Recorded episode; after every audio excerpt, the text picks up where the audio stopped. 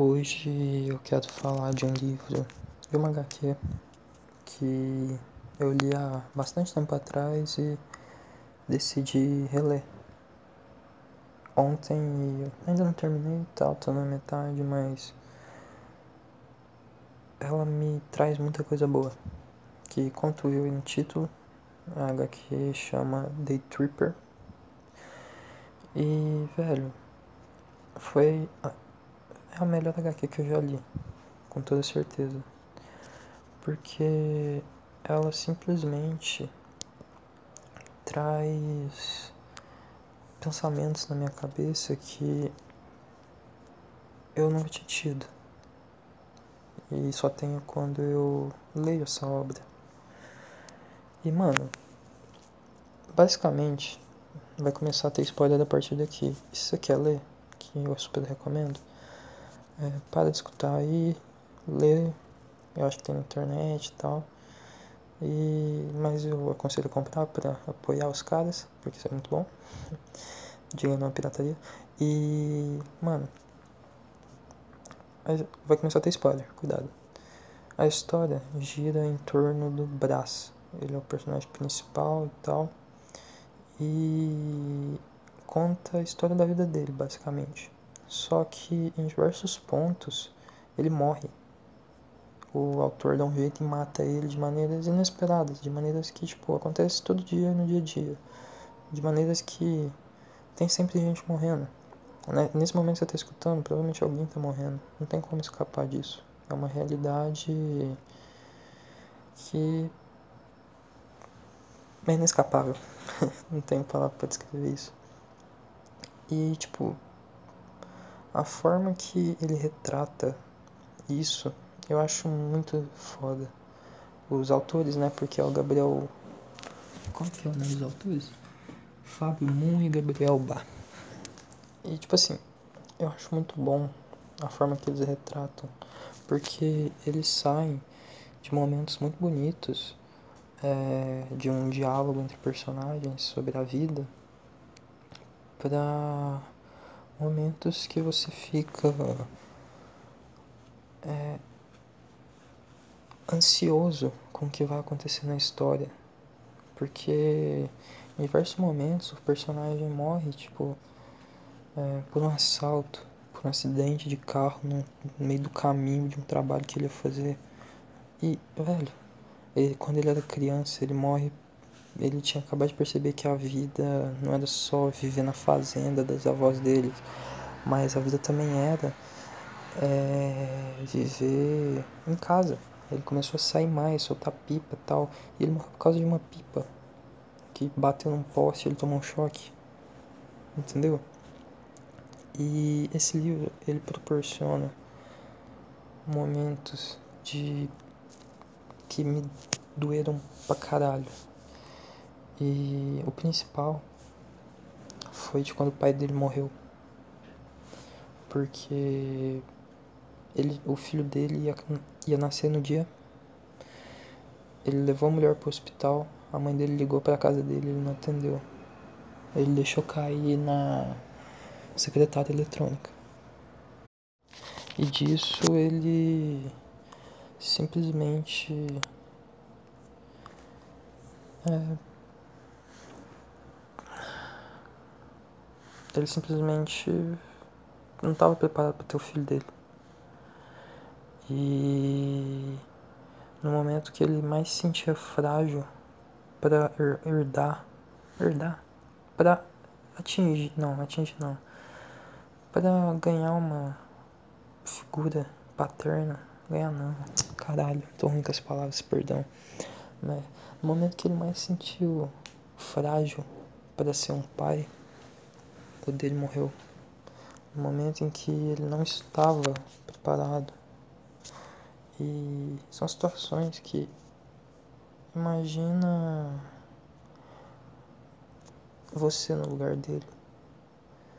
No dia mais importante, no que dizem que é o dia mais feliz da tua vida, acontece a perda do teu pai, velho. Cara, é bizarro. E tem um momento, um momento que o pai dele tá dando uma palestra que eu acho muito bonito. Eu vou ler um pedacinho aqui do que, que ele fala. Vivemos numa sociedade de estranhos. A cada dia nos sentimos mais distantes um do outro, mais sozinhos, embora cercado por milhões. A cada dia assistimos nossa cidade se transformar num deserto, um deserto onde estamos todos perdidos, à procura daquele oásis que precisamos chamar de amor. Quanto mais esperamos, mais tudo e todos parecem grãos de areia que escorrem pelos nossos dedos até sumir ao vento. Meu celular tá trincado, tá difícil de ler. Mas. Como alguém encontrar algo? Como podemos encontrar algo ou alguém que conseguimos mais enxergar, mas que está bem à nossa frente? Que não conseguimos mais enxergar, mas que está bem à nossa frente? E como podemos manter aquilo que temos de mais precioso? Essa sua palestra sobre a cidade deserta sempre agrada, blá blá blá, esse diálogo deles. Mas, basicamente, ele fala que totalmente distante. É o que eu venho falando nos outros podcasts. E eu só lembrei desse discurso meu, que tipo, não é uma cópia e tal. Eu só lembrei disso. Lendo, eu só lembrei do que eu tinha me baseado lendo isso aqui. Eu não fazia ideia que era daqui que eu tinha tirado isso.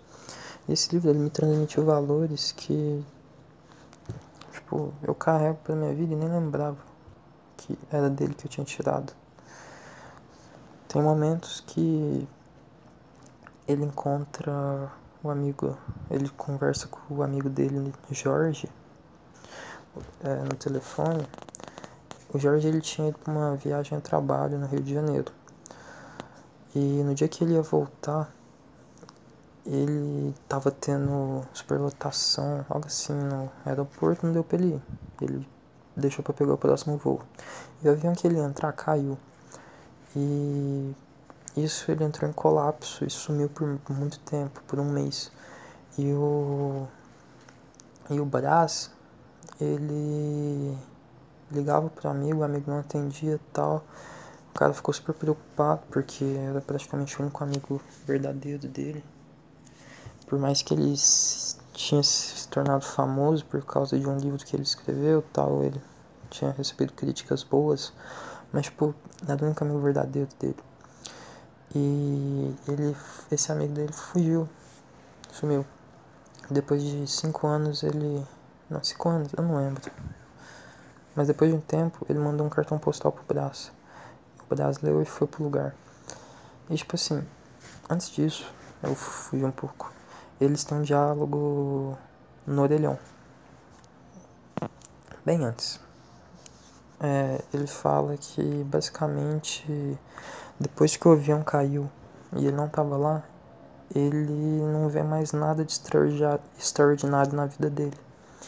Antes ele achava do caralho o emprego dele, ele era fotógrafo, é, sai com a mulherada e tal. Só que agora ele simplesmente perdeu o sentido da vida dele. Não sabe o que é importante mais. Ele percebeu que a vida era muito curta e que ele estava perdendo tempo e que não conseguia voltar para aquela vida que ele tinha antes. E ele estava totalmente em choque, velho. Totalmente em choque. E é foda. É um livro muito bom. Eu super recomendo vocês lerem. E cara,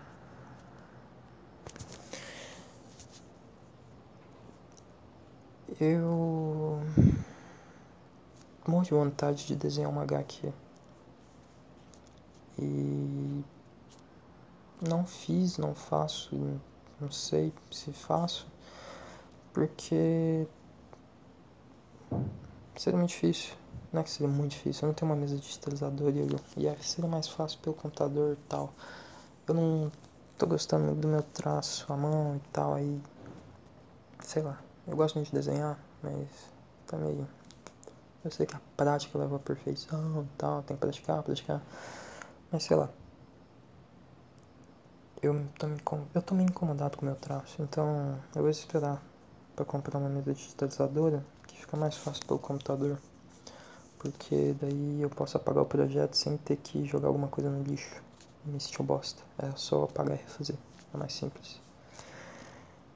E também tem a opção de editar.